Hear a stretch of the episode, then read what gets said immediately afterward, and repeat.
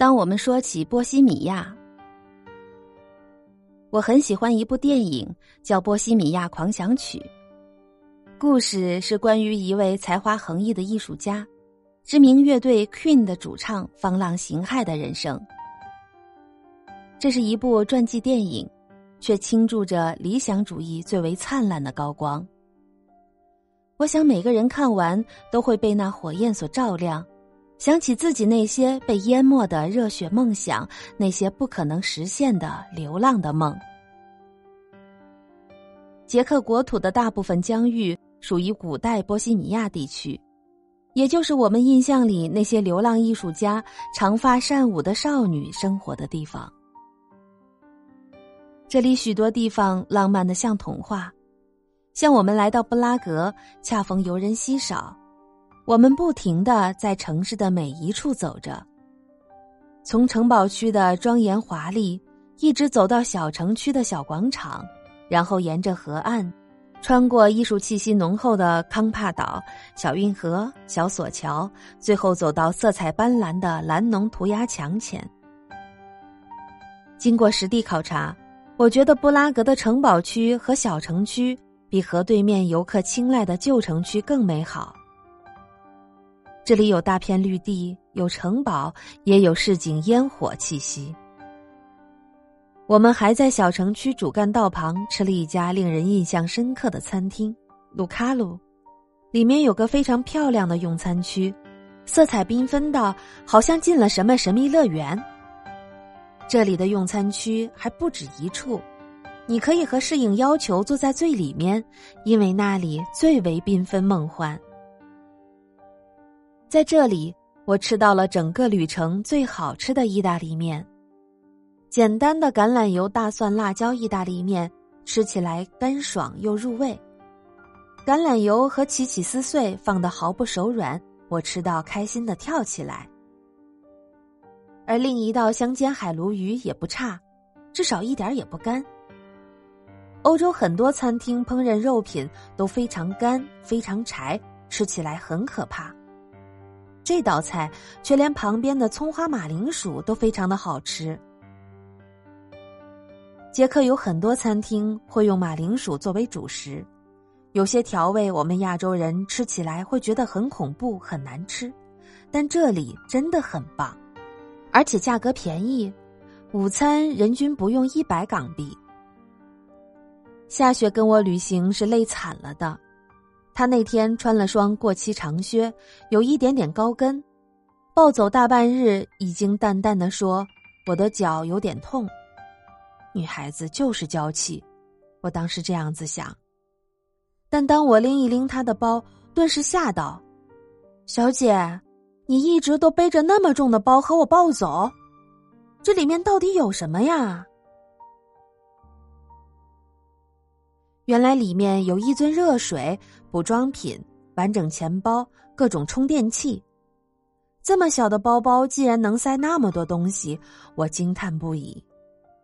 这和我幻想中说走就走的自由派旅行实在相差太远了吧？但是直到旅行后期，我也变得和他一样了。毕竟长时间在外面啪啪走，又要拍照，又要照顾自己。女生所需要的东西实在是太多太琐碎了，看来我们还是当不了自由自在的波西米亚人。最后，我们放弃步行，叫了一辆 Uber 回家。大概因为时差，两人在依旧阳光灿烂的下午就倒在床上直接昏迷了。睡到一半，夏雪忽然惊醒，她打开卧室门。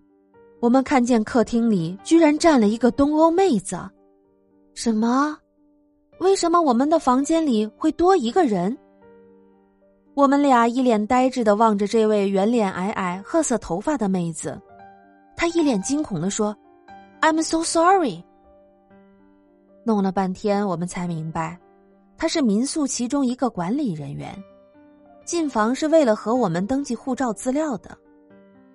但为什么会直接进房？我抓狂的看着他，只见他手忙脚乱的登记着资料，反复道歉。看起来他也不像坏人，我就把气忍住了。等到他一溜烟儿的去登记隔壁房间的资料，我和夏雪还是一脸黑线的互望着。不一会儿，当我们再次打算补眠时，房门又响了。妹子一脸歉意的再次溜进来说：“呃，对不起，我忘了拿钥匙。”然后进屋弄了好一会儿，又一溜烟的走了。如果将我们此刻的背影画成漫画，那一定是头上挂着一滴汗的那种。除了这位迷糊妹子外，布拉格的 Uber 司机也非常的波西米亚风。他们通常开着二手破车，永远在接单之后让你等至少五分钟，然后通知你取消订单。或者明明就在附近，偏要绕一大圈子再过来。最气人的是，我遇过不止一个司机，等了二十分钟后，终于来到相约地点，经过身边时，他却扬长而去，害得我像疯狂女友一样追着车屁股大喊：“Hey, I'm here！” 他还是不停下，最后索性消失在地图上，简直让人一头雾水。我狼狈的站在马路中间，脑海里升腾起一大片粗口潮水。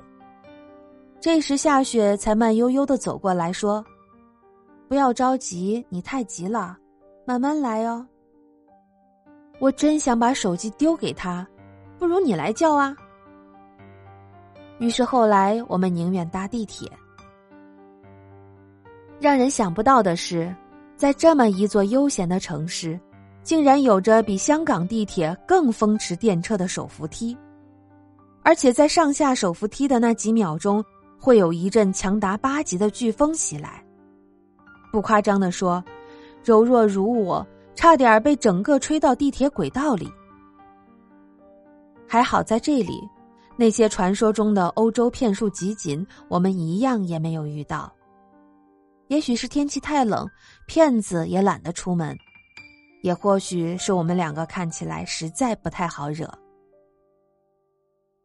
记得有个难得靠谱的 Uber 司机，长着一副不忠不息的模样。原来他是蒙古人，小时候就移民来了捷克。他的车子很破，接单却特别的迅速，到站时间也非常准。他说他非常适应在东欧的生活，也很喜欢开车这份工作，尤其在夜晚开车，让他觉得很自由。看着他哼着曲子迅速接单的样子，突然意识到，波西米亚人不就是欧洲的游牧民族吗？他们逐水草而居，在哪里都能够生根发芽。